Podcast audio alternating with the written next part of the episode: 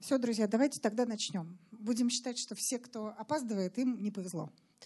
А, добрый день, э, меня зовут Ольга Орлова, я научный обозреватель общественного телевидения России, ведущая программы «Гамбургский счет» и научный обозреватель Лаба Медиа. И нас сейчас смотрят, идет э, трансляция и ВКонтакте, и на Ютьюбе. И привет всем, кто не находится в Екатеринбурге. Очень жаль, что вы не с нами. Самое удивительное, вот эти люди, которые сидят в зале, вы почему-то в пятницу вечером не в баре, не на даче. Э, вы, наверное, очень странные. Э, вот. Ну хорошо, мы тоже немножко странные. Сейчас вы в этом убедитесь. Э, вот. Сегодня мы приехали в таком составе. Вот я привезла из Москвы, но на самом деле даже не из Москвы, потому что Михаил Лебедев вообще большую часть времени находится в Соединенных Штатах. Он научный сотрудник нейроинженерного центра университета Дюка в США. Но зато в Москве у него тоже есть, он научный руководитель э, Центра биоэлектрических интерфейсов Высшей школы экономики. Э, вот, одновременно же. И поэтому, и вот он даже согласился, и мы приехали сюда повидаться с вами и э, поговорить, поговорить в рамках лектория который у нас называется «Не договорились». Ну, «Не договорились» — это название, что имелось в виду? Имелось в виду то, что мы будем рассказывать, и уже несколько вот лекций здесь было, о, о тех проблемах научных, где ученые не договорились, где э, нету э, консенсуса в профессиональном сообществе о том, э, по, по разным таким каким-то очень жестким или важным вопросам. И сегодня это будет сфера, касающаяся мозга и взаимодействия мозга и компьютера, э, как они между собой могут взаимодействовать, что из этого может получиться. Э, но прежде чем мы приступим, и прежде чем Михаил начнет нас знакомить с тем, о чем спорят и с теми областями, где бьются ученые, давайте сначала решим одну такую вещь. В принципе, зачем людям, которые не являются профессионалами в одной конкретной научной области, знать о том, о чем же они не договорились. Нужно ли нам вообще это знать? Ну, вам, нам, в принципе. Но вот есть э, внутри э, экспертного сообщества идет спор.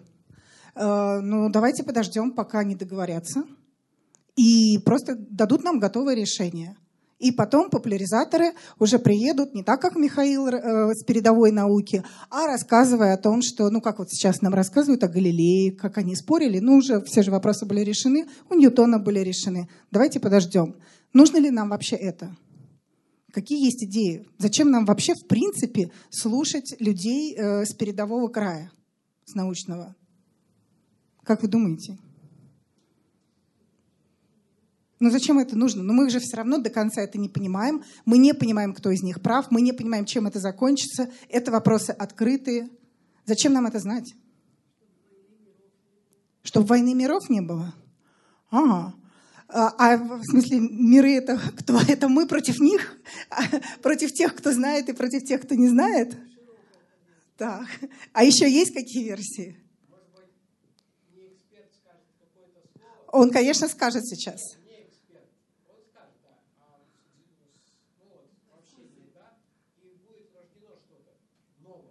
В смысле, э, если... То есть извне, из широкого общества придет нечто, что им поможет. То есть мы можем быть полезными. Окей. Мы умрем раньше, чем они решат свои научные проблемы. То есть вы просто из любопытства хотите туда. Михаил, нам хочется быть причастными, например, всем. Вот даже вот всем присутствующим это точно и мне. Скажите, а вам-то зачем это нужно? Зачем вам рассказывать людям, которые в этом не понимают, э, о том, о чем вы не договорились? Зачем? Вообще э, есть же традиции, ну, не посвящать корпоративную кухню людей извне. Ну, просто это же вредно. Вам зачем это нужно? Ну, вообще мне как ученому нужно быть честным, да, поэтому... Да, вы говорите честно. честность — это первый первый критерий, по которому я должен вам честно рассказывать все, о чем мы не договорились. Но такая честность действительно нужна. Ближе к себе. Вспомним, например, недавнюю историю с самолетом Боингом, который летел, а потом упал. А почему он упал? Потому что все пассажиры думали, что разработчики договорились, а оказалось, что у них вышло некое согласование, в, в том, как настраивать этот Боинг и давать ли пилотам управлять самолетом, либо автоматизированная система это делала бы. Так что конкретно в этом случае публике бы полезно было знать о том, как обстоят дела. Ну, что касается... Ближе к вашей области, если говорить про мозг, э, компьютер, интерфейс между ними. Да, ближе к, к нашей области, ближе к, к научной области. Вообще в науке не договорились, это совершенно нормальная ситуация. Скажем, э, когда пишется э, предложение какое-то на грант, то всегда подчеркивается именно то, о чем ученые не договорились. Иначе, если писать «все договорились, все более-менее известно», никто никогда денег по такие исследования не даст. То есть смысл в том, чтобы получить, э, запугать э, широкое общество так, чтобы... Ну, знаете, у нас очень много нерешенных проблем, мы тут не договорились, и нам поэтому нужно Хорошо. много денег. Но... Ну, так, меркантильный интерес, окей. Если... У нас-то чистое любопытство. Да. Вот. Если раскрывать все секреты, то обычно пишется проблема, по которой не договорились Потом подчеркивается, что эта недоговоренность она является некой критической проблемой для общества. А потом следует утверждение, что предлагаемое исследование окажет огромную услугу обществу. Ну, может быть, так не всегда происходит, но к этому люди действительно стремятся. Ну, вы знаете, э, вот э, то, что последует дальше, это примерно из этой области будет. Сначала мы, э, Михаил расскажет о том, действительно, о чем не договорились, и что это абсолютно критично, ну и потом, какие плюшки мы все от этого получим. Вот. Поэтому думаю, что мы можем начинать. Конечно, мы сегодня ну, не было у нас ни возможности, ни задачи э, перечислить все проблемы, по которым не договорились э, вот в этой области. Это невозможно, потому что их очень много. Э, мы решили остановиться, по крайней мере, на двух э, главных. Вот, э, первая часть, она связана с фундаментальным пониманием научным. Э, вторая проблема связана во многом не только с пониманием, непониманием, но и с этическими вопросами, и мы до них дойдем. А, после лекции у нас будет время, вы зададите вопросы, и те, кто задаст самые лучшие вопросы, получат какие-то плюшки. Но не просто же так вы в пятницу э, тратите вечер вот на такие вот странные вещи. Вот. Итак, а, первая проблема, о которой э, ученые не договорились, э, это проблема как считать, считать информацию, забрать информацию из нашего мозга, как человеческий мозг кодирует информацию, соответственно, как ее получить. Михаил, ваш выход. Хорошо, спасибо. Значит, э, что касается кодирования информации, то общий ответ на этот вопрос можно сформулировать так – Никто не понимает, как работает мозг. Но если я вам это скажу, то в результате и вы, можно и, идти и вы тоже э, ничего не поймете, и это нас не приблизит к никакой цели. Но вот, например, Ричард Фейман говорил, что я начинаю понимать что-то только тогда, когда я это э, делаю или пытаюсь это создать. И вот э, нейроинтерфейсы, нейроинтерфейсы они представляют себя, из себя попытку понять, как работает мозг путем эм, создания системы, которая взаимодействует с мозгом и декодирует информацию, которая в нем содержится. Вот примерная схема нейроинтерфейса. Здесь э, в мозг человека или животного в экспериментах на животных имплантированы сенсоры, которые регистрируют активность мозга.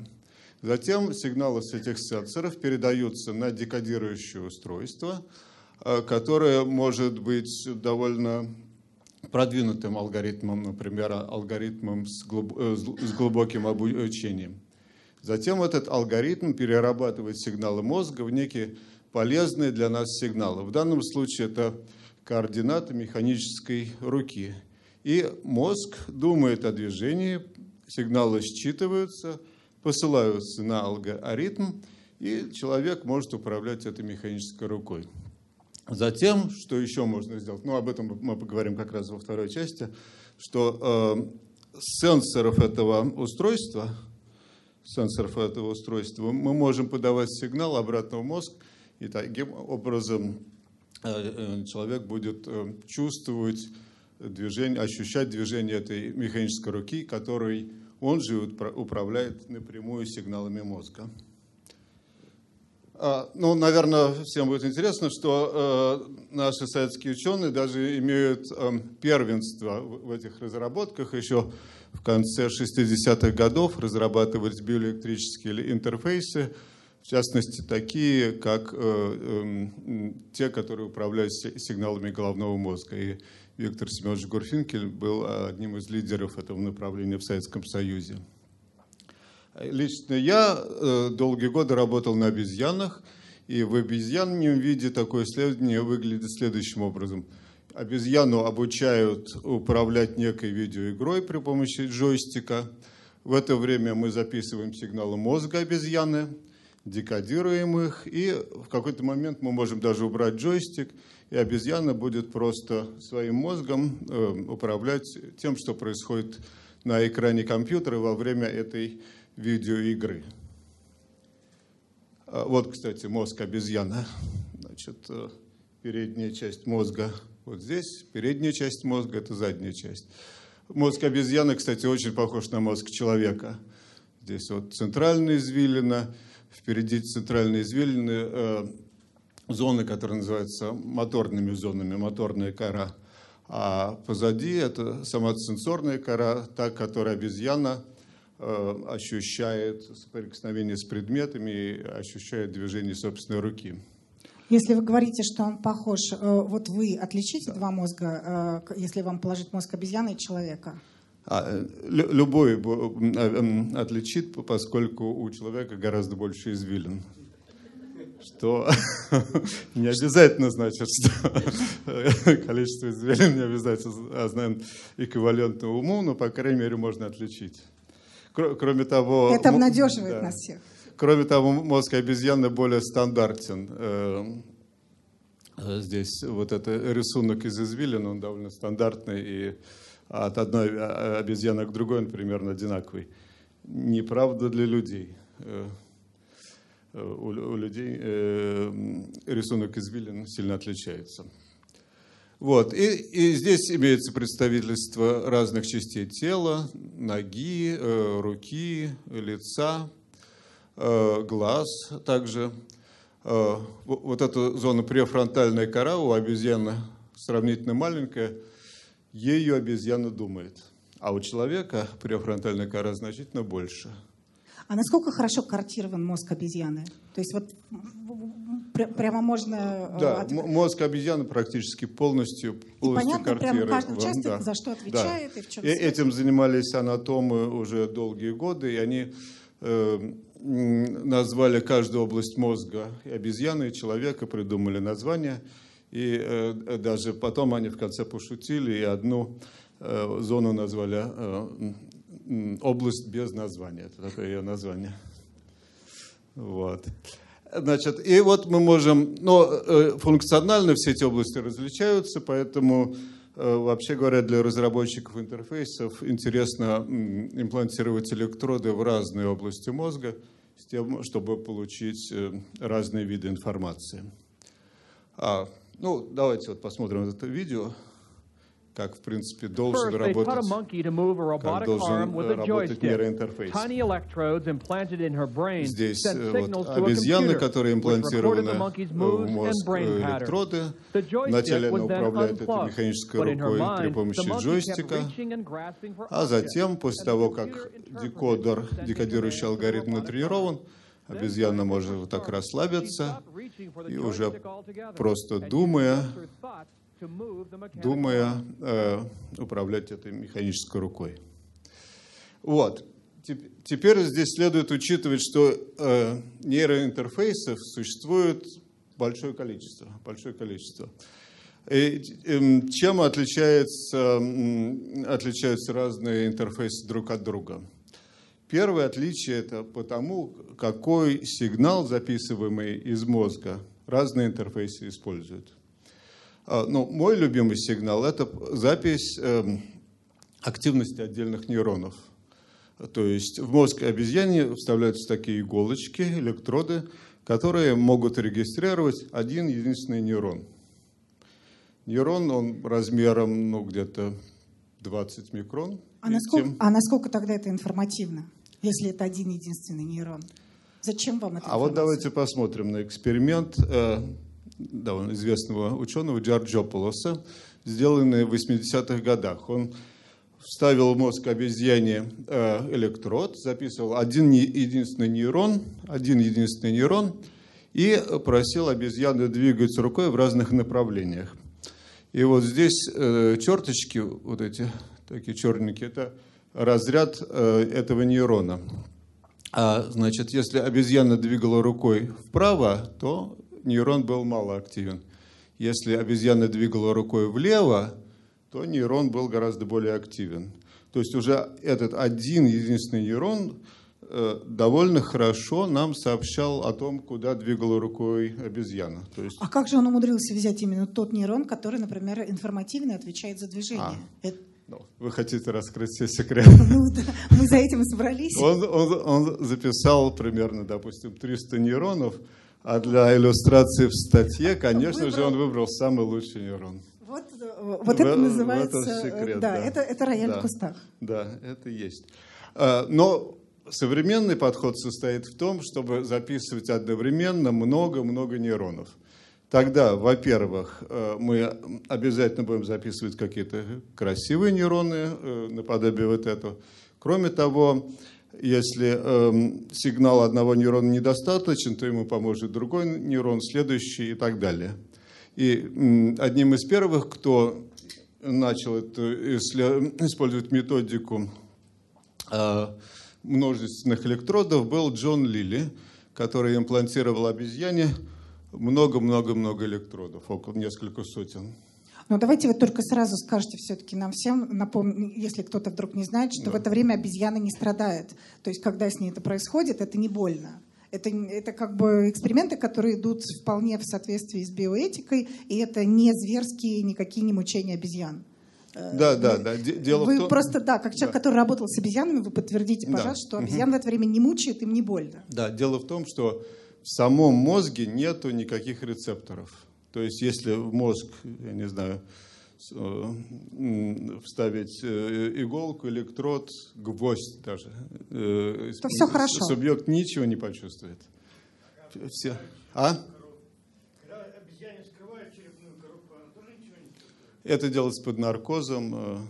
Э, то, то есть, э, Просто все такие все. эксперименты, они строго регламентированы, mm-hmm. и они прописаны процедурно так, чтобы никаких э, издевательств или мучений над животными не производилось. Да. Нет, эм, боль минимизирована, то есть все происходит под наркозом, даются обезболивающие, и за обезьяной внимательно наблюдают, и видно, что никакой боли она не, не испытывает. Напротив, даже когда обезьяна получает э, такой имплантат в виде шапочки, то а, ее роль в колонии повышается, потому что все начинают ее уважать больше. Да. И, и, она как, ранг, ранг повышается. Как в фильме «Кинзадза». Она да. становится совершенно другого, другой социальной группы. У нее шапочка на голове из фольги. Но проблема э, была э, в том, что Джон Линли занимался этими экспериментами в 50-х годах, тогда компьютеров вообще не было. То есть самое большее, что он мог сделать, он мог подсоединить э, свои электроды к лампочкам, поставить на голову обезьяне лампочки, потом смотреть, как они мигают, и глубокомысленно заключить. Красиво мигают, видимо, в мозге что-то да происходит. Вот. Но э, сейчас мы, мы имеем уже компьютеры, которые нам помогают э, действительно декодировать информацию, которая содержится в мозге, а также мы имеем вот, более современные электроды, э, значит, очень тоненькие, э, которые мы имплантируем в определенную область мозга и очень детально считываем информацию. Э, вот, вот этот электрод, кстати, разрешено имплантировать человеку. То есть он проверен, и э, в Америке несколько, порядка десятка человек э, согласились э, на эксперименты, где они получали такой имплантат в собственный мозг. Кто были те люди? Эти люди были парализованы в силу каких-то обстоятельств. И они могли принимать то, решения? Да, они, они, они когнитивно были э, они нормальные. Были единственная проблема их была в том, что они из-за каких-то нейрологических проблем не были парализованы.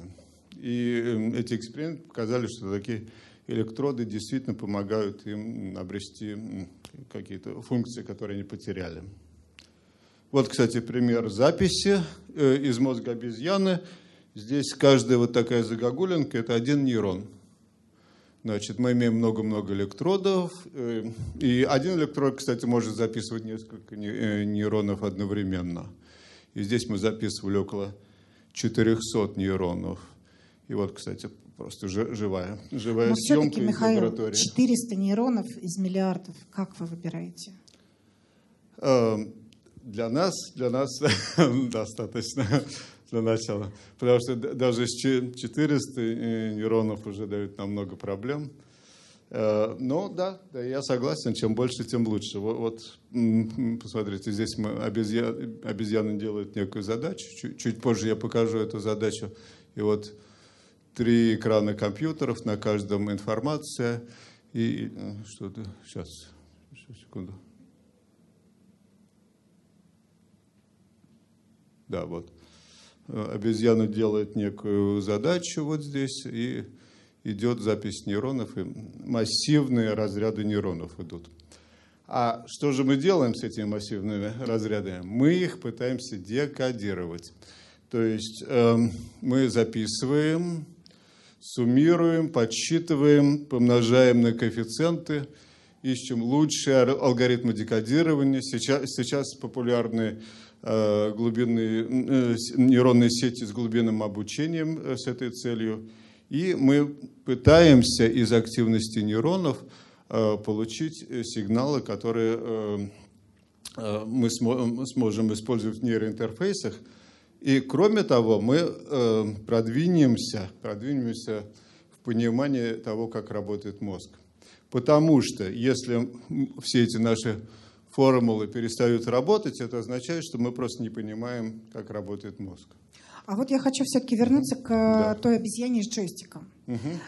Когда а, ваши коллеги угу. видят эту, э, этот эксперимент, о чем между собой они не договорились. То есть как по-разному разные группы, ну, в зависимости от того, угу. да, как пытаются считать э, сигналы, э, соответственно, какие разные ну, понимания в этом случае угу. возникают. Вот какие версии, да?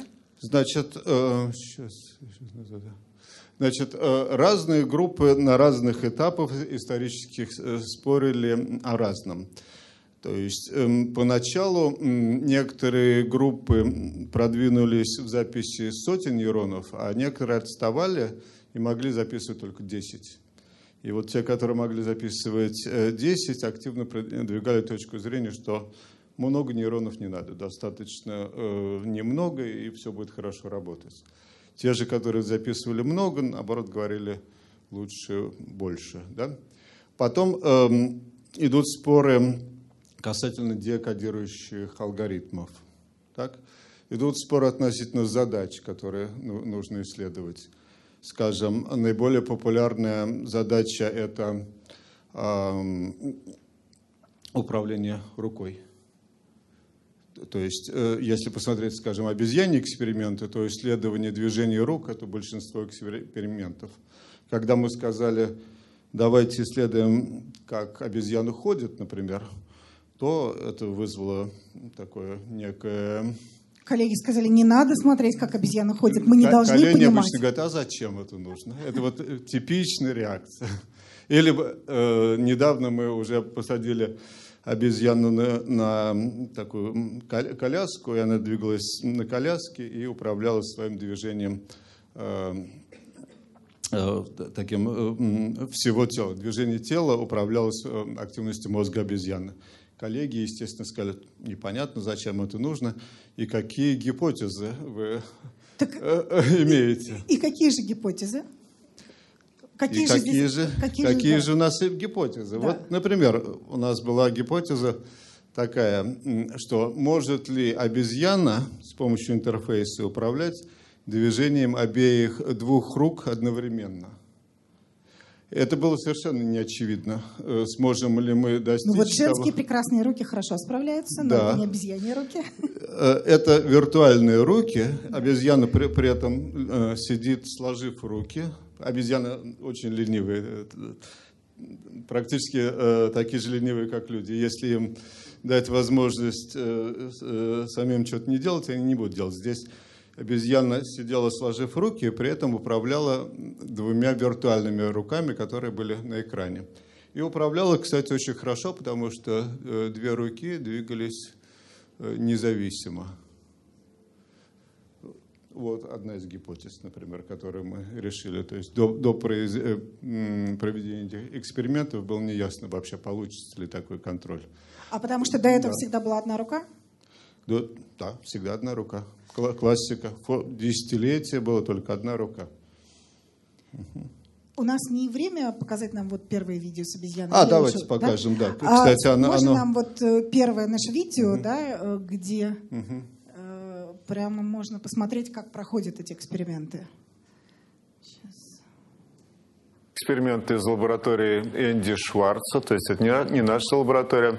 Здесь э, обезьяне они имплантировали э, около сотни электродов, такую моторную кору, и э, они записывают нейроны с помощью этого имплантата, и э, с помощью декодера декодируют активность нейронов и направляют э, активность э, к вот этой механической руке, которая обезьяну и кормит.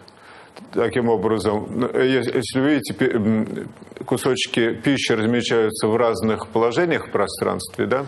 Всеми Да. движениями этой руки управляет сама обезьяна. Сама обезьяна, Она да. из ее мозга считывается сигнал к, Да, э, да. к этой механической Да, руке. да вот, вот здесь вы видите, что обезьяна сначала направляет руку к кусочкам пищи, потом сжимает два пальчика. Все, все это берется из сигнала из мозга обезьяны. А как э, она понимает, что ей нужно это делать, и как, как- А, кто ей ставит задачу? Значит, э, эм, обезьяна понимает, что Можно уже, да? Но обратите внимание, вторая рука зафиксирована в такой в цилиндре, да? Э, Лапа, в смысле, вторая лапа обезьяны. Это, Да, да, да. Вот, вот здесь типичный пример просто это, получается классический такой эксперимент. классический. Одна рука. То есть, а вот когда мы делали две руки сразу, мы не только сделали интерфейс для двух рук, мы получили огромный э, материал, на котором теперь можно эм, пытаться понять во- вообще, как мы можем управлять э, двумя руками одновременно. Скажем, если я двигаю одной рукой вправо, почему моя рука не летит за этой рукой? Почему э, я могу Поняли не ли вы- управлять независимо? Поняли ли вы тайну амбидекстеров, которые одновременно могут писать, например, двумя руками? Да, да, да, да, да, да, да. Именно, именно. Мгм. Именно. Но э, вот такой практический подход, когда мы делаем систему, которая управляет, он действительно ценен. э, В, в то- в том смысле, что если мы не, делаем таких практических э, подходов, это такое теоретизирование голое. А вот на практике мы действительно видим, что А что на работает, что не практике это работает. дает? А на практике, давайте вот посмотрим такой пример. Вот здесь идет видео. А, Обезьяна, скажем, здесь управляет таким кружочком на экране. За- Задача попасть э, кружочком в мишень. Если она делает это при помощи джойстика, она очень хорошо это делает. Раз, попала. Значит, потом раз и снова попала. Теперь, если мы применим декодер, который называется фильтр Кальмана, видно, что э, он попадает, но он так дрожит. Дрожит. Ос- Особенно, когда обезьяна пытается попасть на мишень и там задержаться. Происходит такой тремор. И вот мы видим, что, видимо, когда мы использовали этот декодер, мы что-то не понимали. Э, э, Каким образом система может и двигаться в, каких, в какие-то моменты, а в, в какие-то моменты останавливаться. А теперь, если посмотреть еще раз по центру, по центру видео. Здесь более, более продвинутая нейронная сеть, называемая LSTM по-английски. Она работает практически так, э, как работает обезьяна рукой. Она и движется хорошо, и э, останавливает курсор, когда обезьяне необходимо остановиться э, на мишени. Что здесь произошло? Мы, наконец, поняли, что не доставало в нашей модели. А поняли именно, используя такой практический подход, как интерфейсы мозг-машина. А вот, вот и ходьба, э, то, что нам запрещали исследовать. Даже у нас э, был такой... Давайте я небольшую историческую справку по ходьбе сделаю. Э, ходьбу классически исследуют уже сотни лет. Сотни, сотни, сотни лет. Началось это с такого известного английского исследователя Шерингтона. Но как он исследовал ходьбу? Он брал кошку, и первое, что он делал, он отрезал у нее головной мозг и выкидывал его. А по, но, но кошка еще сохраняла некую способность ходить, и он говорит, видите, головной мозг для ходьбы не нужен, и поэтому давайте исследовать такую децеребрированную кошку. Э, в результате, к чему это привело, что десятки, если не сотни лет, многие ученые только этим и занимались. И, эм, то есть он затормозил в каком-то смысле развитие этого? В каком-то смысле. То есть э, нужно... Ну, это был некий такой редукционистский подход, что давайте исследуем простое и уже потом перейдем к э, сложному. Но в результате эм, э, в учебнике вошло убеждение, что ходьбой занимаются только спинной мозг и ствол мозга. И, и вот мы были перв, одними из первых, которые начали исследовать на обезьянах ходьбу и записывали кору больших полушарий. И мы увидели, что Э, кора прекрасно кодирует ходьбу. Даже был такой забавный эпизод, что у нас был студент, он участвовал в наших экспериментах, видел, что кора прекрасно кодирует ходьбу, а потом пошел сдавать экзамен и получил на экзамене вопрос, какая область мозга ответственна за ходьбу, и написал «кора больших полушарий» получил за это двойку, поскольку правильный ответ из учебника, из учебника был, был совсем другой. другой. другой. Но э, связано ли это с тем, что сегодня специалисты по э, геронтологии, по нейродегенеративным заболеваниям, э, они настоятельно рекомендуют как можно больше ходить именно с точки зрения продления активности О, э, наших когнитивных способностей? То есть э, я на самом деле я не знаю, потому что э, понятно, что вдруг опять здесь не договорились, и вы выяснится, что все равно наоборот. Но на сегодняшний день мы знаем, что если мы хотим в пожилом возрасте быть как можно более вменяемыми, то нужно как можно больше ходить сегодня, сейчас.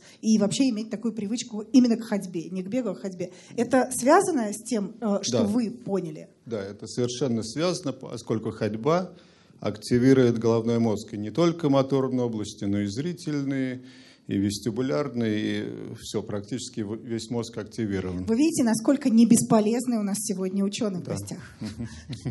Спасибо. И вот посмотрите, кстати, как обезьяны ходят по... по... А почему это не, не запускается? Странно почему-то. Не можете попробовать запустить? Ага, да. Вот здесь обезьяна, вот здесь с этой стороны обезьяна идет э, по беговой дорожке, Синий – это мы регистрируем ее реальную ногу, а красное, красное – это то, что мы декодируем из активности э, коры больших полушарий. И, как видите, э, мы можем идеально декодировать, э, декодировать движение ноги обезьяны, причем она может практически бежать, и мы все равно декодируем, то есть делаем это очень быстро и хорошо. Повторюсь, я очень люблю записывать отдельные нейроны, их много, и тогда у нас получается декодировать быстро и замечательно. Но, к сожалению, к сожалению, у человека мы не можем это делать. Мы, э, то есть не, хорош, не, не, это, не разрешили или... Значит, э, как я уже упомянул, даже разрешили, даже разрешили, но все равно мы еще не на том уровне развития, где мы можем любому человеку имплантировать электроды, не повредив мозг и записывать активность нейронов. Э, и поэтому сейчас, пока, пока такие имплантаты еще не идеальны, мы должны использовать менее инвазивные способы записи. И здесь, вот здесь мы видим пример такого менее инвазивного э, способа записи, который называется электрокортикография. Э, она состоит в том, что непосредственно на мозг накладывается такая сеточный электрод, да, и эм, мы можем накладывать э, эти электроды на моторную кору, красным обозначенную на сенсорную, и мы можем пытаться управлять какими-то внешними устройствами, чем, чем мы, собственно, занимаемся в Центре биоэлектрических интерфейсов с моим партнером Алексеем Осадчем. Это вот как раз э, пример из наших исследований. А вот пример из, из исследований другой группы. Здесь они накладывали такую электрокортиграфическую сетку и декодировали ориентацию руки когда она держала э, чашку разным образом. То есть это можно было отличить по электрокортикографической активности. А вот в Центр биоэлектрических интерфейсов в Высшей школе экономики, кто эти люди, которые приходят к вам и которым вы накладываете вот Да. Да. По счастью для нас, существуют люди, которым имплантируют эти сетки по медицинским показаниям. Это пациенты, э, которые страдают эпилепсией. Им для того, чтобы локализовать эпилептический а, очаг, имплантируют эти сеточки. И они отправляют их к вам?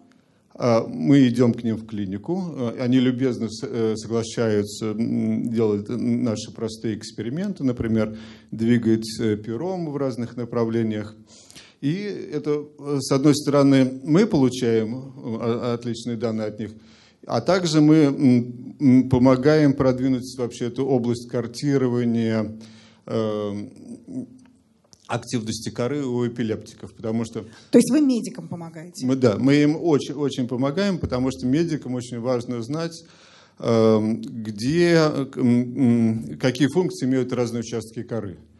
То есть э, им, когда они удаляют эпилептический очаг, очень важно не удалить что-то существенно важное для человека и наши методы помогают им продвинуться. И, кстати говоря, вот эти сетки сейчас очень бурно развиваются, и их уже начиняют электроникой, то есть она очень такая плотная, много-много электродов, на каждом электроде сидит усилитель, так что это весьма прогрессивный метод, и мы значительно можем продвинуться. А если эта сетка э, на обычном здоровом человеке? Э, что вы получаете? Вы можете что-то полезное получить? Значит, пока обычному здоровому человеку это не рекомендуется, потому что... А что будет? Зачем? Зачем ему это? Но с другой стороны, когда эта хирургия станет совершенно безопасной, когда вот эти усилители будут работать То есть хорошо, пока это риски еще? Пока это риски. Но в будущем вполне возможно, что вполне нормальные здоровые люди захотят имплантировать эти сетки для разных целей. Например? Например, управлять телевизором, не, не нажимая кнопки. А, то есть это будут да. самые ленивые люди да, на свете, да, да. первые, кто захотят себе да. поместить в мозг, чтобы, как говорят, чтобы два раза не вставать. Ну, здесь какая, э, какая вещь, что как, как бы идея есть, а уже какие-то приложения, они э, возникнут. И, может быть, даже те, о которых мы сейчас не догадываемся. Вот. Но э, есть сигналы, которые, на мой взгляд, еще хуже, чем вот электрокартография или запись отдельных нейронов. Это так называемые неинвазивный сигнал. Например, мы можем налепить электроды прямо на голову человека и записывать какую-то электрическую активность. В принципе, э, выглядит это красиво, идут какие-то волны, но дело в том, что это волны отражают активность огромного количества нейронов. И вы не понимаете, что вы записываете? Мы примерно понимаем, и вот я поясню, что мы можем понять. Мы, например, можем понять, Э, в какой области возникает активность или, наоборот, исчезает активность. Дело в том, что в мозге сидит такой гомункул, это человечек с большой головой, большими руками и маленьким тельцем. Ну, конечно, человечка там никакого нет, это просто э, карту э, тела на мозге человека рисует в виде гомункула. Теперь, если человек подумал о руке, то, соответственно, происходит активация в, э, области мозга, представляющей руку. Если человек подумал о ноге, то происходит эм, активация в области, представляющей ногу. И, э, скажем, типичный эксперимент с электроэнцефалограммой – это думать о правой либо левой руке. Тогда э, по энцефалограмме можно заметить асимметрию электроэнцефалографической активности и сказать, так, он думает о правой руке, управляющий сигнал.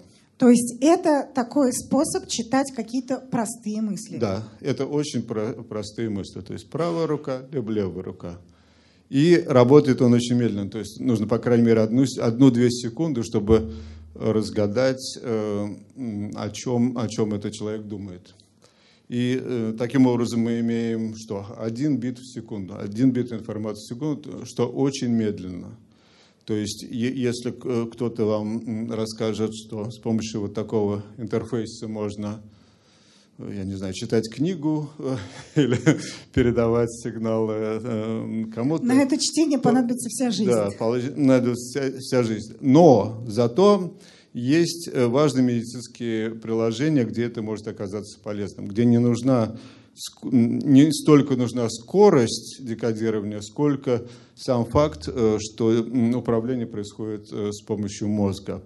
Например, это, если это эм, больной с инсультом, то важно заставить испытуемого генерировать определенный паттерн активности мозговой, да? И тогда это поможет ему э, восстановиться после инсульта или после спинномозговой травмы. И это уже применяется таким образом именно для больных с инсультом или кто Это уже получил... применяется, уже применяется. Но, видимо, не в России.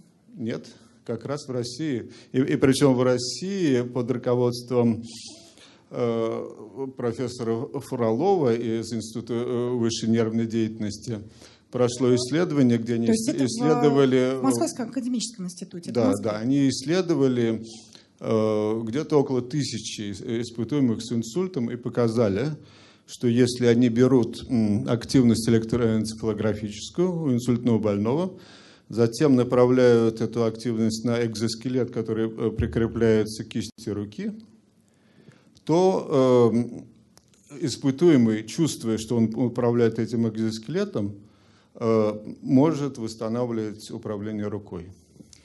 Итак, это у нас получается третий способ, да? Э, мы дошли. Э, это третий, третий способ, способ да. Э, считывать да. информацию. Так. Ну, все, конечно, слыхали о таком способе записи из мозга, как МРТ. Да. Магнитная резонансная томография. Этот способ эм, записывает, как кровь течет у нас в мозге когда мы производим какие-то задачи. И это, собственно, работает, хотя э, этот способ записи такой медленный и с задержками. Но, скажем, вот здесь испытуемого поместили в МРТ-сканер, и он представлял движение разных пальцев руки. И опять после некоторой задержки по МРТ активности декодировалось о том, о каком он пальце думал, и этот декодированный сигнал направлялся на механическую руку робота, которая послушно двигала тем пальцем, о котором задумался этот человек.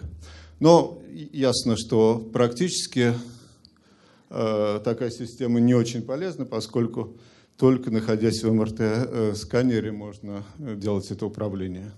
Ну вот, Михаил, смотрите, вы э, четыре способа показали, как можно получать да. информацию из мозга, но при этом каждый из них несовершенен. Ну, да, у каждого есть свои особенности.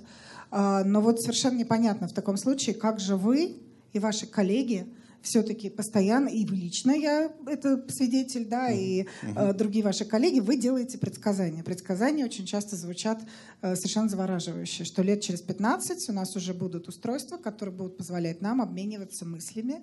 Это более сложные мысли, это не то, что там про, подумал про правую руку, подумал про левую, а именно мысли такие, какие у нас в голове, они, как правило, сложнее, и что мы сможем это делать. Как тогда это получается? Почему вы делаете такие предсказания, хотя кажется, что вы находитесь еще на какой-то очень дальней, очень далекой стадии от этого? Подобное предсказание я делаю из-за того, что я верю в современные технологии, которые испытывают довольно а, быстрое развитие. И давайте я вам покажу сейчас такой очень быстро. Все, многие современные подходы к нейроинтерфейсам. Нам Но, надо двигаться, потому что у нас вторая да, часть еще, она не да, менее важная. И, да, я постараюсь очень да, быстро. Ага. И это я вам показывал здесь эм, электроэнцефалограмма, но она чуть-чуть в другом ключе используется. Здесь э, перед испытуемым экран, на котором мелькают буковки, то есть эм, информация подается, э, как бы она заводится извне. И здесь можно детектировать э, буковку, на которую испытуемый смотрит, и эм, которой он уделяет внимание. И тогда можно этот пик детектировать и испытуемый относительно быстро может э, без рук печатать э, на машинке или отправлять электронные письма. Мысленно. Мысленно. мысленно. Но здесь обязательно нужен мигающий сигнал на экране. Вот, вот еще один вариант этого мигающего сигнала. Здесь четыре мишени, и каждый мигает со своей частотой, анализируется спектр сигнала – и э, по спектру сигнала устанавливается, на, который, на какой из э, мишеней э, смотрит в данный момент испытуемый. Это довольно эффективный способ управления. Далее, по мере э, нарастания технологий, есть такая функциональная ближняя инфракрасная спектроскопия. Это способ похож на МРТ, но здесь, как видите, э, достаточно шапочки, и есть э, датчики, которые светят инфракрасным светом в мозг испытуемого, меряется кровоток, и вот э, такой способ хорош для управления интерфейсом. В частности, он хорош для управления интерфейсом, который базируется на такой ментальной арифметике. Если я решаю арифметические задачи в уме, то это можно детектировать при помощи такого интерфейса. А вот еще такой интересный способ. Эм, а что, если проникнуть в мозг через эм, кровеносные сосуды? То есть мозг наполнил кровеносными сосудами. Почему бы не пустить Почему нет, да. по нему да, электроды, и они будут записывать активности. Вот так э, это было сделано на овце. В сосуды э, запустили такие стенты, которые Понять, являлись... что думает овца? Это, да, это да, сильно. Да.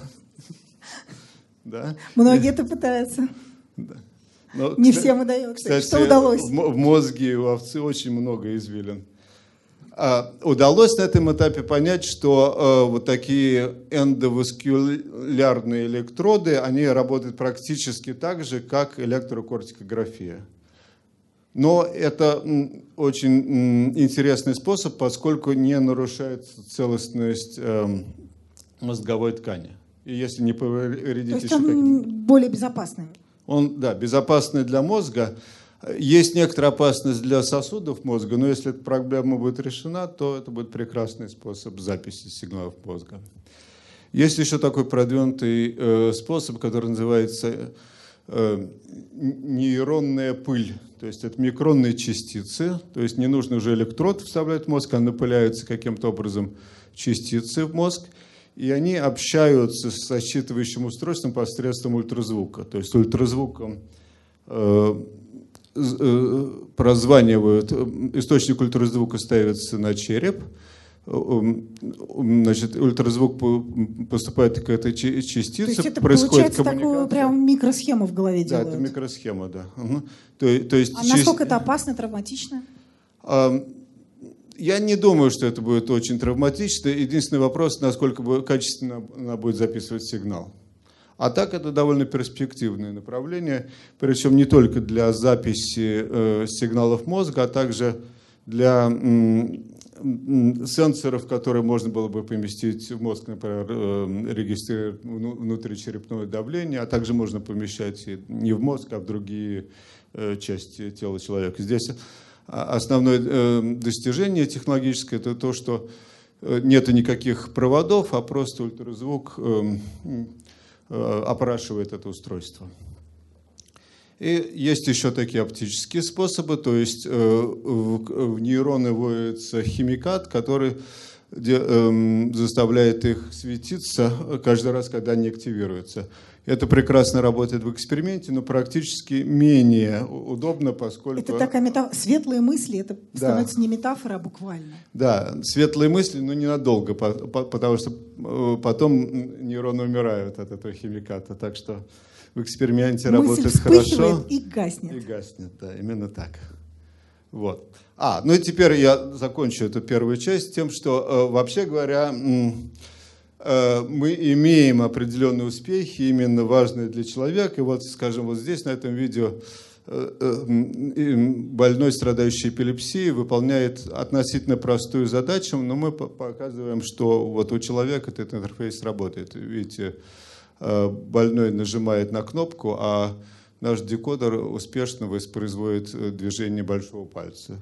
В других случаях мы воспроизводим движение других пальцев. А вот здесь, на следующем видео, мы э, имеем парализованного больного. Так, я не уверен, пошло ли, пошло ли это видео. А, да, идет. Здесь э, больной с парализованными ногами. Э, он стоит в экзоскелете экзоатлет, российская разработка. И на голове у него ЭЭГ-шапочка – и он управля... Э, эм, сигнал начать ходьбу поступает из мозга этого испытуемого. То есть в данном случае вот эта стрелочка говорит, начни ходьбу. Если здесь э, знак кирпич, то ни в коем случае не начинай ходьбу, и прекрасно работает. И это на самом деле вот здесь не, не работает, и ему удается не послать никакого сигнала на, нач... на начало ходьбы. Это на самом деле очень важно, поскольку такие экзоскелеты позволяют успешно реабилитировать этих парализованных больных. Соединив же э, мозг с экзоскелетом, мы получаем ситуацию, когда мы синхронизуем команду мозга начать движение с самим движением. Э, когда движение начинается, сенсорные сигналы бегут по нервам, и где-то в отделе спинного мозга, где произошла травма, происходит соединение команд головного мозга и спинного мозга. И, и вот если эти две команды э, соединяются синхронно, э, возникают идеальные условия для пластичности, и такой испытуемый после тренировки может восстановить свою способность ходить.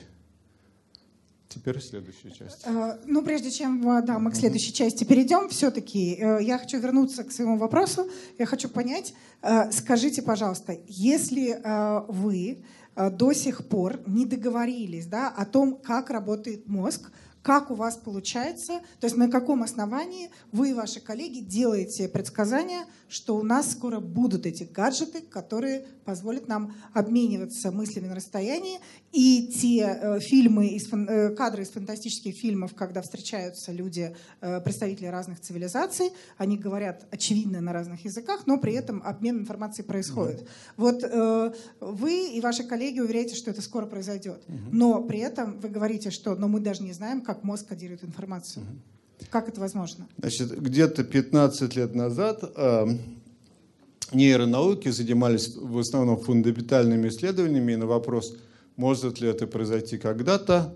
Они говорили, нет, это ерунда, это фантастика, это не произойдет э, никогда, потому что к этому имеется масса объективных препятствий. Например, в мозге миллиарды нейронов, а сколько вы можете записывать? 10? Ну, что, и, что из ну да, вот вы говорите, да. мы пишем 400 да. нейронов. Ну как да. 400 нейронов, а там миллиарды. Да. И... Или давайте возьмем такую ситуацию, как эм, потерю слуха человек потерял слух, и вдруг кто-то предлагает, а давайте, ну, кстати, об этом мы поговорим позже, давайте э, вставим стимулятор в ухо и восстановим э, слух. Сразу же возражение. Ну что ваш стимулятор восстановит? Это же такая сложная система, а вы пытаетесь э, каким-то грубым стимулятором восстановить. Сейчас произошло очень интересное. Примерно 50% нейронаук – это уже э, исследования исследования э, нейрокомпьютерных интерфейсов. Чисто глядя на эту динамику, я берусь предсказать, что где-то То есть вы исходите 15... из общей логики да, э, да, процесса, из да, того, что как так, все движется. Да, именно так. А, хорошо. И последнее, тогда по первой части. Что должно произойти, Вот что должно произойти, чтобы, например, вы э, вернулись с какой-то конференции и сказали, да, все, вопрос закрыт. Мы поняли, как э, происходит э, значит, э, считывание информации. Мы поняли, как мы правильно считаем информацию из мозга. В какой момент для вас э, вы поставите точку и скажете, мы договорились? Что для этого Значит, должно случиться? Где-то что-то подобное этому я скажу, когда будет показан интерфейс, который будет э, работать примерно так, как мы делаем движение э, нормально, в норме. То есть, если перед вами будет э, человек, Интерфейс, э, у да, человек, который управляет, допустим, протезом руки примерно так же, а вы будете думать, что это не протез, а это нормальная рука. Да, именно так. Или, допустим, ну, нормальная ру- рука слегка плохо работает, но приемлемо в качестве нормальной руки. Это будет э, большой прорыв. Ну хорошо, нам что остается сделать? Нам просто остается это запомнить и понять, следить за научными новостями и увидеть, когда же это случится. Вот э, Михаил уверяет и его коллеги, что мы с вами э, до этого доживем. Ну что ж, мы же все будем счастливы, если это окажется правильный прогноз. Давайте тогда теперь перейдем ко второй э, проблеме, э, по которой ученые не договорились. Это прямо противоположное. Это как передать информацию в мозг. И здесь уже возникает целый ряд не только проблем, связанных с пониманием и с открытием, но и с отношением к тому, что делают ученые. И здесь эм, я просто напомню эту картинку с обезьяной, что мы можем не только декодировать сигналы мозга, но и направлять э, сигнал непосредственно в мозг. А также я э, хочу сказать, что мы э, в этой стране нечто потеряли, ну, может быть, не полностью, но вр- вряд ли э, знают, что в Советском Союзе была такая радиотрансляционная сеть, где можно было ра- радио включить, эм, Радиоточка в каждой квартире. радиоточка в каждой квартире. У кого в квартире сейчас есть радиоточка? Вот. Потеряли, значит. Вот. И поэтому очень сложно на дому сделать такой эксперимент. В- Вставить один проводок э, в гнездо розетки и другой проводок, потом взять эти два проводка в руки и слушать радио. А на самом деле это возможно, это называется электрофонный эффект, то есть э, стимулируя самого себя радиосетью, мы можем что-то слышать. Э, Собственно, это простейший пример э, того, как мы стимулируем мозг или эм, нервы и эм, получаем некое искусственно вызванное ощущение. А вот эм, ощущение, вызванное в контексте интерфейса мозг-машина. Точнее, здесь мы называем этот интерфе- интерфейс мозг-машина-мозг. Здесь обезьяна имеет перед собой э, три одинаковых предмета, три кружочка, выглядят они совершенно одинаково. И она с помощью интерфейса мозг-машина э, управляет вот этой виртуальной, виртуальной рукой, и она может ощупывать эти предметы. Теперь, когда эта виртуальная рука касается одного из предметов, мы по- подаем электрическую стимуляцию в такую самосенсорную кору, которая вызывает ощущения тактильные. И наша обезьяна за счет этой стимуляции э, обретает э, способность ощущать виртуальные предметы. Во- Вот, как это происходит. Вот здесь обезьяна управляет виртуальной рукой.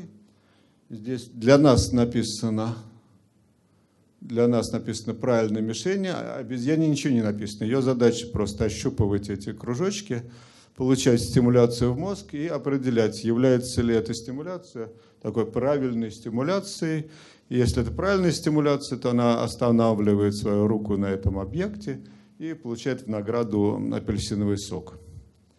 Э, Есть, мы сделали одну вариацию этого эксперимента. Здесь обезьяна имела перед собой два таких прямоугольника серых, да, но э, сзади, сзади виртуально за этими прямоугольниками были спрятаны решетки, которые а, обезьяна пальчиком виртуально могла ощупывать. То есть зрительно никакой решетки не было видно, но пальчиком виртуальным она ощупывала эти решетки.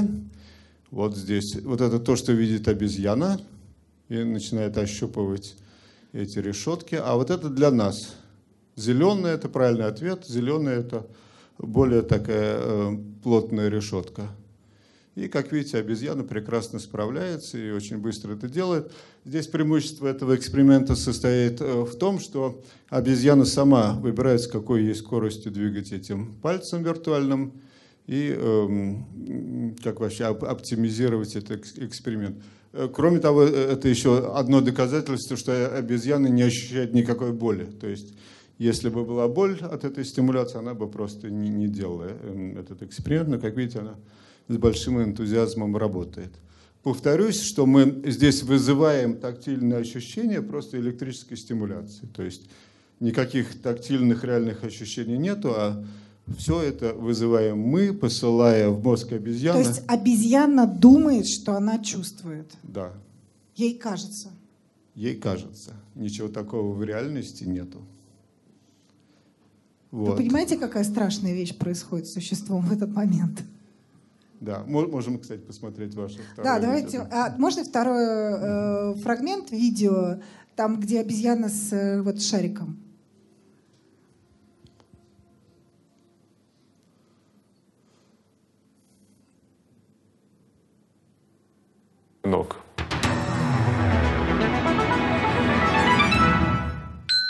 Здесь это совсем, вот не, совсем э, недавний эксперимент из лаборатории Марка Шибера. И здесь э, обезьяна была имплантирована опять-таки электродами. Как видите, перед ней несколько рычагов, которые имеют разные рукоятки. Шарик, э, там вот такая рукоятка в виде цилиндра, кнопка, куда нужно нажать и так далее. И обезьяне посылают электрическую стимуляцию определенного вида в такую премоторную кору. И э, обезьяна мгновенно реагирует на эту стимуляцию и э, понимает, за, за какой из рычагов ей нужно э, схватить. То есть это ей посылается сигнал, и она да. выполняет то, что да. э, ее просят как угу. сделать. Причем очень интересно, то есть э, как бы исходно мы не имеем такого ощущения цилиндра или ощущения шара. В данном случае э, обезьяну стимулируют, и она просто чувствует, испытывает ощущение шара и хватает за шар. А, скажите, а как... А, ну вот смотрите, друзья, мы на самом деле заглянули туда, куда обычно не попадешь и не увидишь, как, в каких экспериментах рождается наше будущее. А, Михаил, какое будущее может вырасти из таких экспериментов? Расскажите нам э, экстерналии приятные и риски. Чем это грозит? Давайте начнем с приятного. И приятное заключается в том, что сенсорные такие интерфейсы, они эм, вполне реально и в ближайшем будущем будут помогать э, людям с сенсорными проблемами э, снова обретать э, способность в данном случае слышать. Это кохлеарный имплант, который имплантировали уже сотням тысяч пациентов – и это на сегодняшний день самый эффективный да. план, который у нас есть. Это вот способность, люди вернули способность слышать. Да. Это, это самое лучшее, что у нас пока да. есть. И, и, кстати, это история именно того, что люди вместо того, чтобы рассуждать, а как бы это сработало, они просто попробовали это сделать, и оказалось, что достаточно имплантировать э, несколько стимулирующих электродов, каждый стимулирует э, с разной частотой, и Э, человек обретает снова способность слышать, и даже воспринимать То есть получается, голос. что они э, имплантируют это даже до конца не понимая сам процесс? Да, сам процесс до конца. То есть они решили, что давайте да, попробуем, да, простимулируем, да, да, да. что получится. Слышат, окей, ничего не трогай, да. как в анекдоте про программиста. Да. Ну, пример так. Вообще, некоторая гипотеза у них, конечно, была, потому что известно, что в слуховом аппаратке, э, аппарате есть зоны, эм, ответственные за разную частоту звуков. То есть они сказали, ну хорошо, раз зоны ответственные за разную частоту звуков, так мы будем, где низкая частота, мы будем стимулировать с низкой частотой, где высокая, там выше частота и так далее. Вот. И, но, естественно, в реальности это не совсем так, но в данном случае это работает еще за, за счет того, что нас, наш мозг очень пластичен даже если мы не совсем воспроизводим правильно сенсорные паттерны, э, мозг все равно может подстроиться, начать их понимать.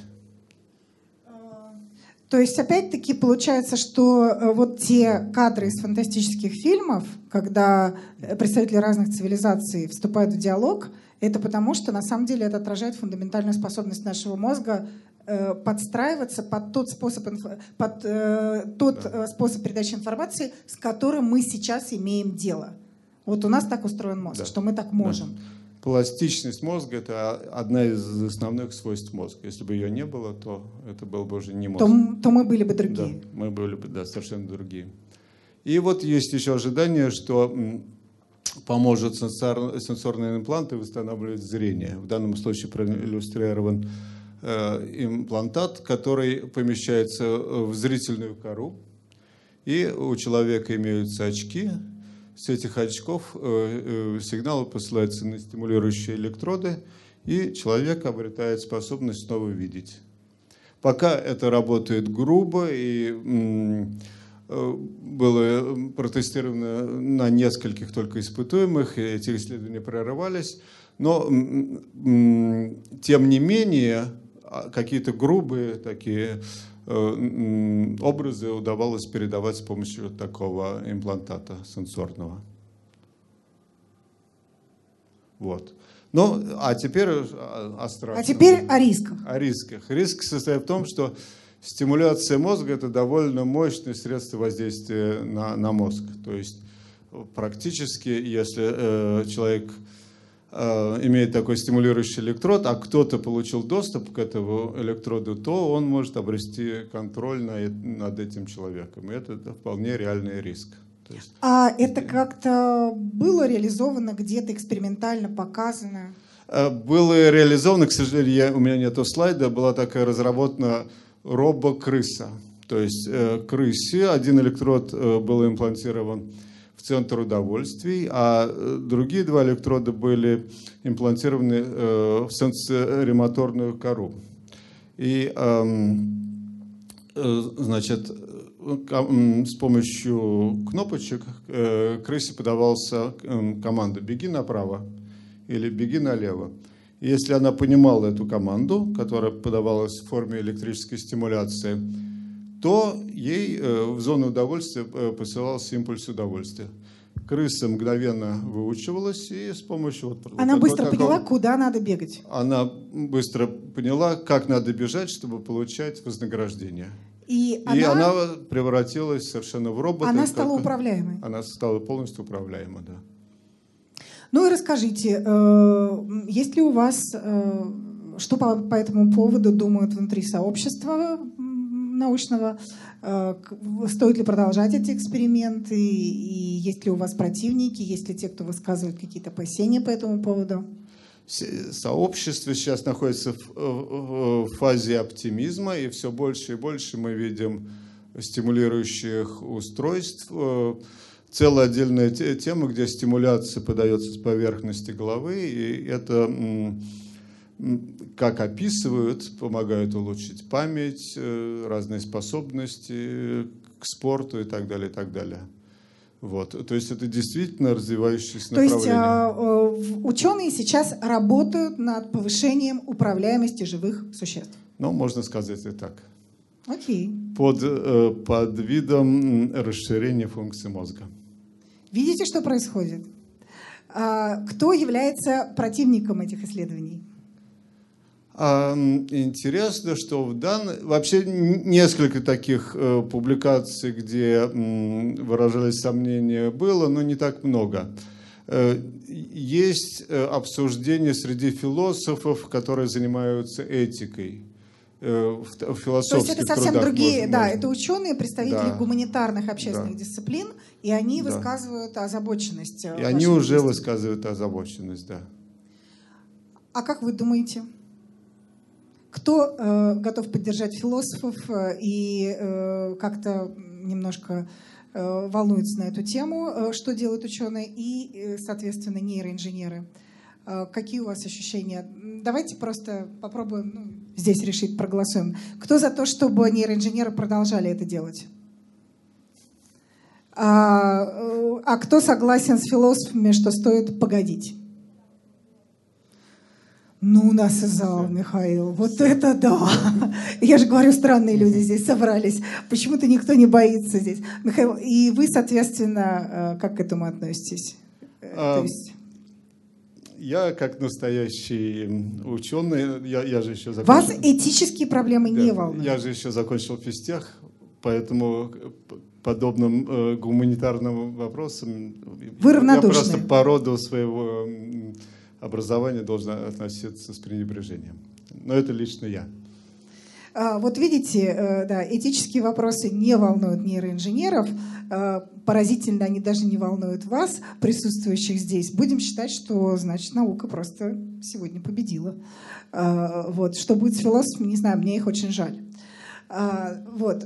Я думаю, что просто мы э, давайте тогда сейчас закончим, да, и э, перейдем... Я, я могу быстренько да, показать, у меня парочка э, вот. слайдов. Давайте. Это, по, и мы уже тогда перейдем конец. к вопросам, да. Попробую убедить вас, что с помощью нейроинтерфейсов можно создать супермозг. А как это сделать? Мы берем теперь не одну обезьяну, или даже можно брать людей, а несколько обезьян, двух или даже, двух или даже трех. И э, в данном случае две или три обезьяны управляют виртуальной рукой.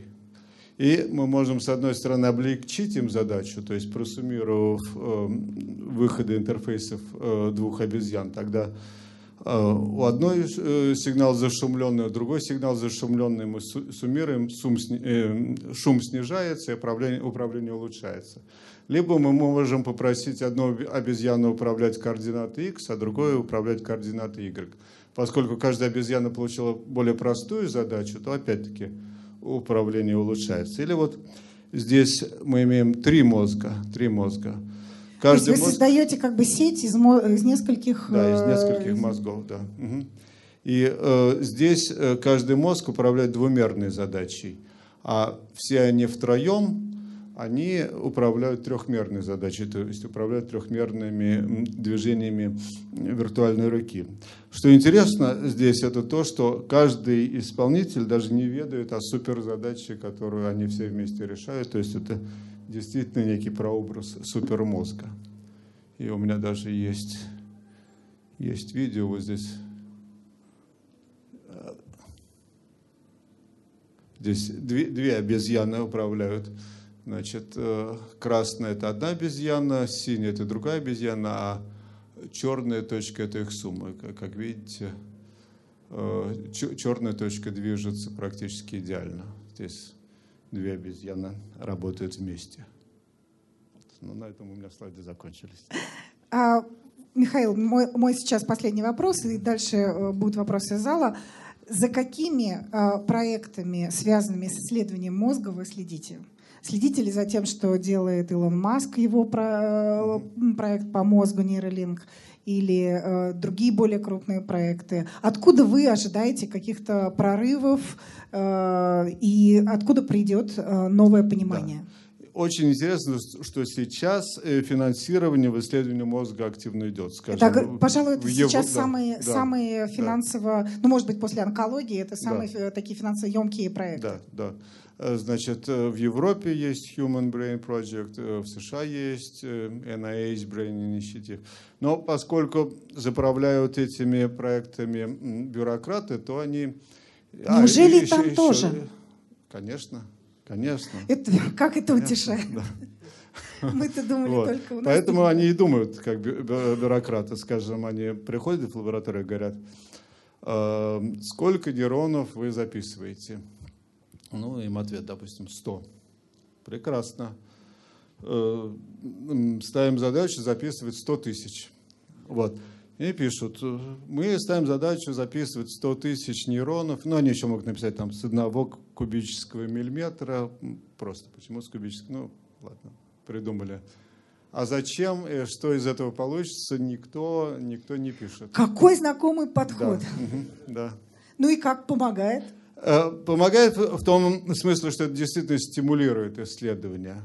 Но непонятно, как именно послать запрос, чтобы действительно люди думали о том, как работает мозг, и разрабатывали теории, собственно, как мозг эм, осуществляет свои функции.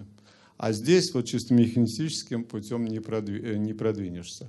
Хотя в целом, в целом это финансирование хорошее, полезное, помогает разрабатывать новые методики. То есть а, деньги как бы стимулируют развитие этой области, да. но понимание не приходит, да, потому что понима... оно от денег не зависит. Понимание нам нужны э, какие-то идеи на уровне Эйнштейна, только касающиеся мозга. Потому что видим мы не глазами, да. а видим мы мозгами. И если мы не понимаем, то мы и не видим, да. сколько бы денег нам не дали. Можно, да. Это самая большая, это самая большая да. загадка угу. науки, с которой мы уже сотни лет имеем дело, что области развиваются не тогда, когда на них внешне давят, а есть внутреннее развитие, внутренняя логика. И вот сейчас она такова. И мы свидетели, мы сейчас с вами понимаем, что да, э, ученые находятся в очень сложной ситуации. Э, если произойдет прорыв, э, наша жизнь сильно изменится. Но пока это не происходит, сколько денег туда не вкладывай. Поэтому вопросы ваши, друзья.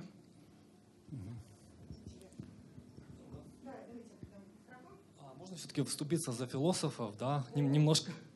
Хорошо. Речь-то не идет не о том, чтобы э, вот э, э, выступать, выступать против этих исследований, а о том, чтобы просчитать все возможности, все риски. И вот, например, известный нейроученый Татьяна Черниговская считает, что философы, они тоже являются важной частью нейронауки, потому что они могут, они задают правильные вопросы, и они как бы должны ответить на вопрос, а что совсем с этим делать? Вот. А, а с, с чем этим? Ну, с а, данными, которые вы получаете, с информацией, с, ага. с исследованиями. А вопрос у меня другой был на самом деле. Да. То есть а, речь тут идет вот у вас о декодировании моторной информации в основном, да? Наверное, можно декодировать эмоции. Вот именно такие сложные мысли, абстрактные, да? Какие, допустим, например, что я о вас думаю, да? Или, например, вот как человек там, ну, не знаю, пейзажем любуется. Вот, вот эти вот мысли, вот эти вот тонкие, да? Насколько их все-таки возможно декодировать, или это все-таки область научной фантастики? Э, ну, да, сейчас в данный момент это ближе к фантастике, но вполне реально. Нам... А у них физтехи об этом не думают просто.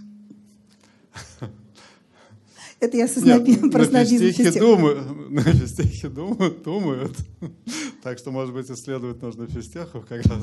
Вот. А, значит, общая ситуация такая, что если удается формализовать, э, скажем, эксперимент, да, то лучше получается. Конечно же, если вы дадите мне человека и сказать, сказать о чем он думает, здесь, здесь я, конечно, не смогу. Но если формализовать, скажем, он думает, будет думать о том-то, э, о чем-то другом, дать варианты, то можно обучить э,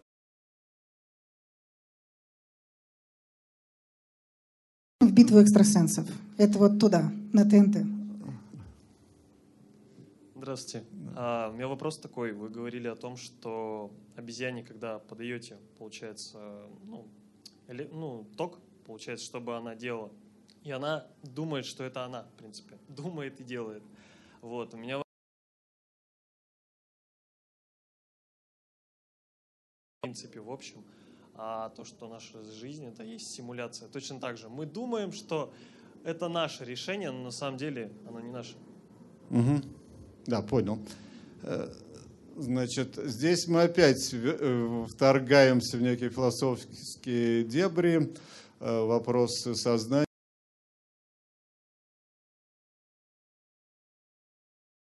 Мы можем действительно э, строить эм, из каких-то, скажем, неорганических веществ или органических веществ роботов с мозгом и, и так далее. И эти роботы будут становиться все совершеннее и будут обладать э, искусственным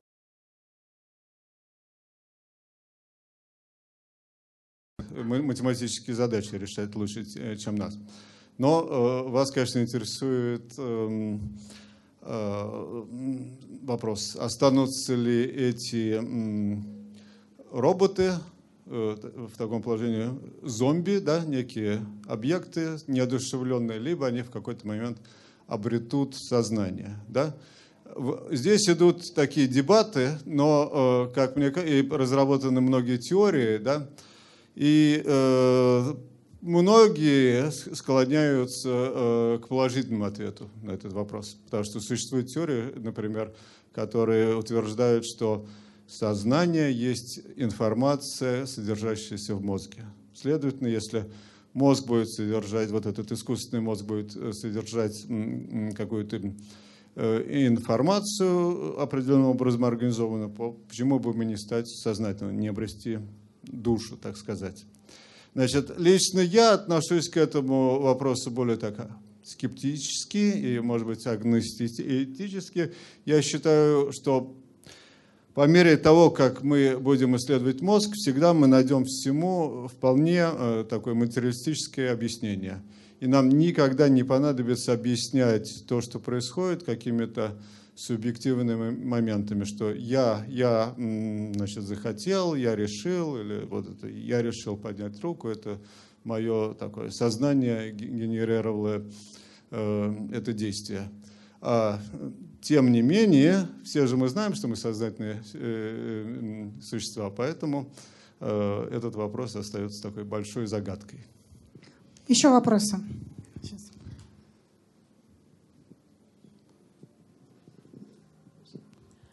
А скажите, пожалуйста, а вот есть же, ну вот как игра этих экстрасенсов или как они там, ну битва, да? Но во всяком случае, а экстрасенсы участвовали в ваших э, этих самых Потому что вот я читала, что, допустим, там американские экстрасенсы там передавали какие-то э, информацию, допустим, на подводную лодку, которую там в океане, или наоборот принимали. То есть вот это вот, ведь по сути они уже это делают, к чему вы еще только идете. Вот были у вас такие? Правда ли это? Так. Я экстрасенсов не исследовал, да? Я, я больше исследовал вот, обезьян. А, обезьян. Но, значит, эм, скорее всего, если грамотно поставить эксперимент с, нужными контролями, то эм, большинство, большинство этих примеров окажется просто надувательством. В России вот. работает э, премия Гудини уже который год. Премия да. Гудини посвящена как раз тому, э, именно тому, что вы спросили. Миллион рублей вручается любому экстрасенсу, который просто докажет свои способности. Э, эксперименты контрольные, слепые, ну, как бы строго, так сказать,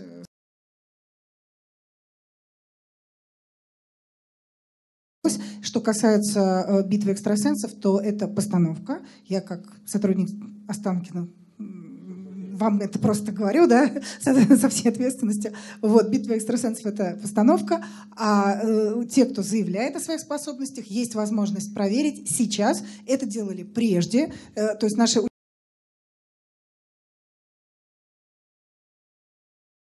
не смог подтвердить то, о чем он заявлял. Может быть, где-то живут такие великие люди, но до ученых они просто не добрались пока. Да. Еще вопрос. Ну, может, я замолвил слово за экстрасенсов. Э, в принципе, мозг излучает электромагнитные поля. В принципе, да. И теоретически возможно, что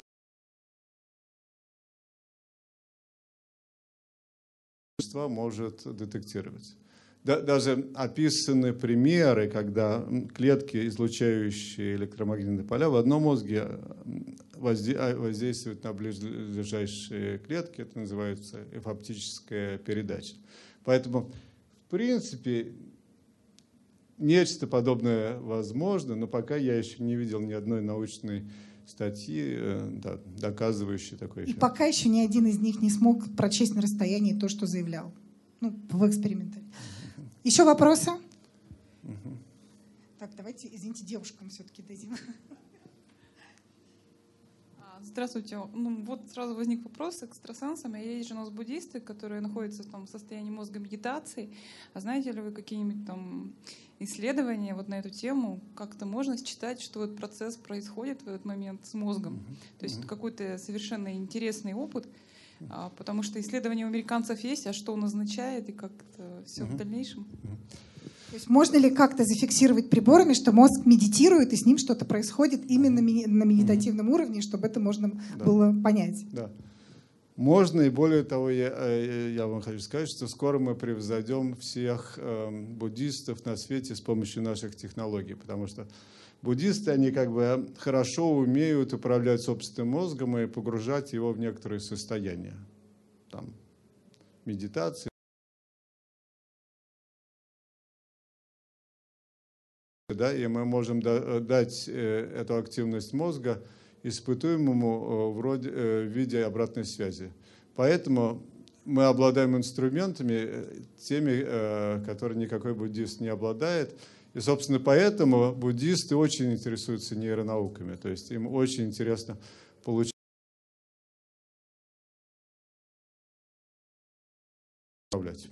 Мы доживем до батла буддисты против нейроинженеров. Да, вполне, да. Вполне. Это уже скоро. Да, это вполне возможно, да. Можно вопрос? А сможем ли мы с помощью данных имплантов расширить функции мозга и сделать из человека, допустим, сверхчеловека, у которого улучшен Опять я не упоминал об этом эксперименте, но уже улучшен, сделал, сделал, сделана такая сверхкрыса, да, которая с помощью имплантов она обрела способность видеть э, в инфракрасном э, свете. То есть ей поставили датчики инфракрасного света на голову, и э, значит, датчики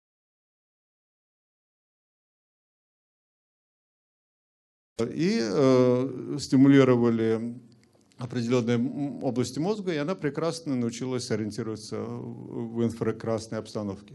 Далее ей поставили эти датчики вокруг головы, и она обрела не два глаза инфракрасных, а панорамное зрение, то есть у нее и сзади глаза были, то есть в принципе значительно была улучшена крыса.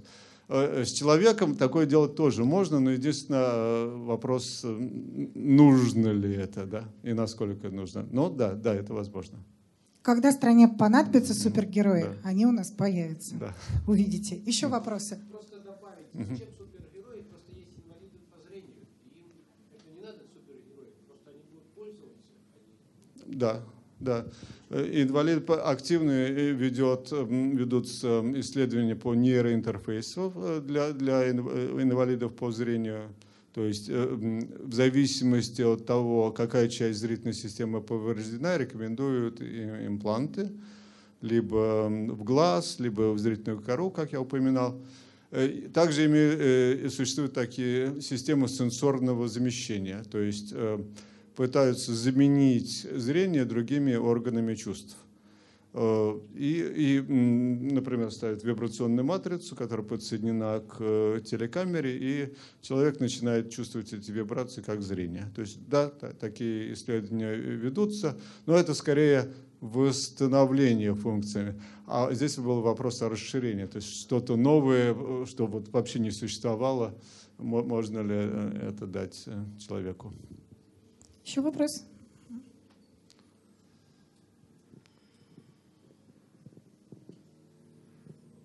Здравствуйте. Скажите, пожалуйста, с подкорковыми структурами установить связь не представляется возможным случайно? Эм, Эпифиз, гипоталамус, например. Да.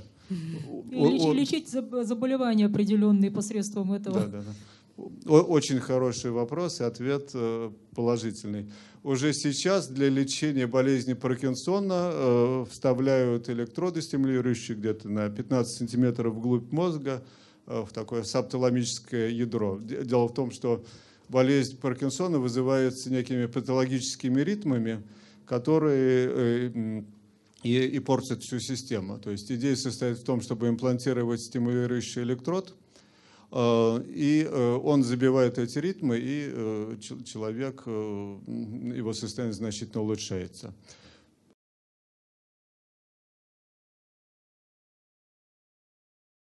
И если это гипоталамус, можно стимулировать и гипоталамус. И, и вообще даже сейчас придумано э, новое слово э, для, для этого подхода, называется нейрос, нейросетика. То есть если э, до, до, до этого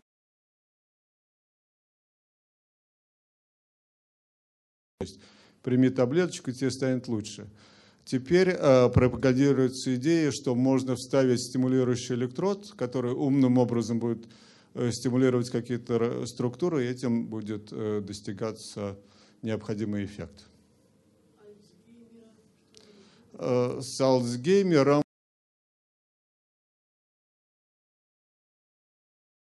которая пропагандирует нейропротез для улучшения памяти.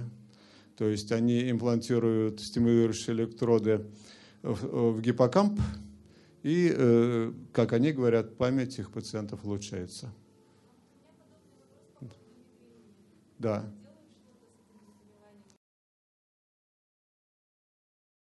С мигренью, да, то, тоже делают. Э, мигрень это чуть-чуть не моя сфера, я знаю, что она бывает разного происхождения и так далее. То есть нужно кон- э, конкретно смотреть происхождение. И если это действительно происхождение такого нервного механизма, то можно путем стимуляции с этим бороться. Еще вопросы есть? Иссякли. А, тогда нам, у нас, наверное, как раз сейчас время подвести э, итоги. Михаил, э, лучший вопрос э, по вашей версии. Вам какой вопрос понравился? А, про расширение функции мозга. Вот, у нас да. один человек. Да. А мне понравился вопрос про буддизм.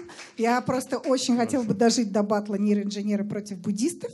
Вот, поэтому у нас есть две книжки. Это книжки, посвященные ученым. Это судьбы биографические очерки об ученых, которые покинули Россию, уехали за рубеж и в результате стали там великими учеными. Вот, это и те, кто, э, это, кто это первой волны иммигранты, и те, кто жив сейчас. Э, вот, и э, это написали я и мои коллеги, журналисты, мы все написали это в соавторстве про разных людей. Поэтому, соответственно, два человека подходят сюда и с автографом Михаила получают книжки. И спасибо всем. Надеюсь, э, сегодня у нас была неплохая пятница вечер.